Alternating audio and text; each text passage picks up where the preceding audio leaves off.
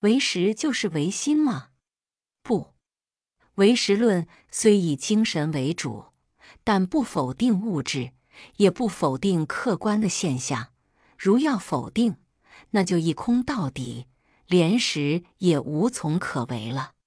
其实，若讲哲学上的唯心论，除了唯物论，几乎多可纳入唯心论的范围。比如培根、洛克、休谟等，算是主观的唯心论；黑格尔算是客观的唯心论；康德算是意志的唯心论；詹姆士算是经验的唯心论；伯格森算是直觉的唯心论；罗素算是存疑的唯心论。这一唯心论的分类法，见于太虚大师《法相唯识学概论》。总之。不论是那一种的唯心论，总要立出一个标本，作为他们立论的基础。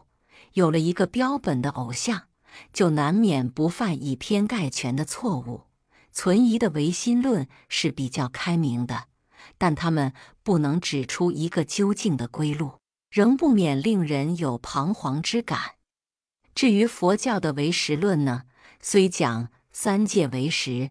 三界之内的万事万物，均由八识所变；一切的物象、器界，均是八十的相分现行。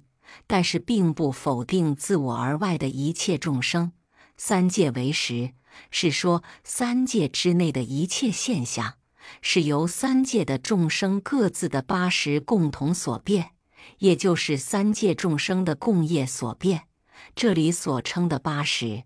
不仅是指的当下的心识，而是包括了无始以来的业力所熏的心识。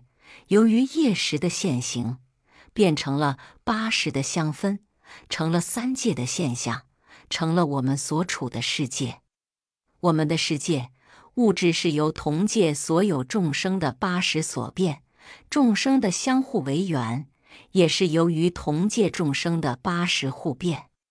唯识论的宇宙观称为赖耶缘起，赖耶识是第八识的梵文音译，意思是藏识，能够含藏一切业种。当业种现行而感得的果报，便是唯识变现。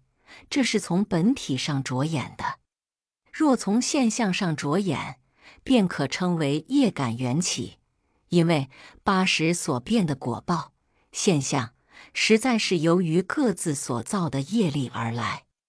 若从方法上着眼，不管是赖耶缘起也好，业感缘起也好，都不出乎原生的原则。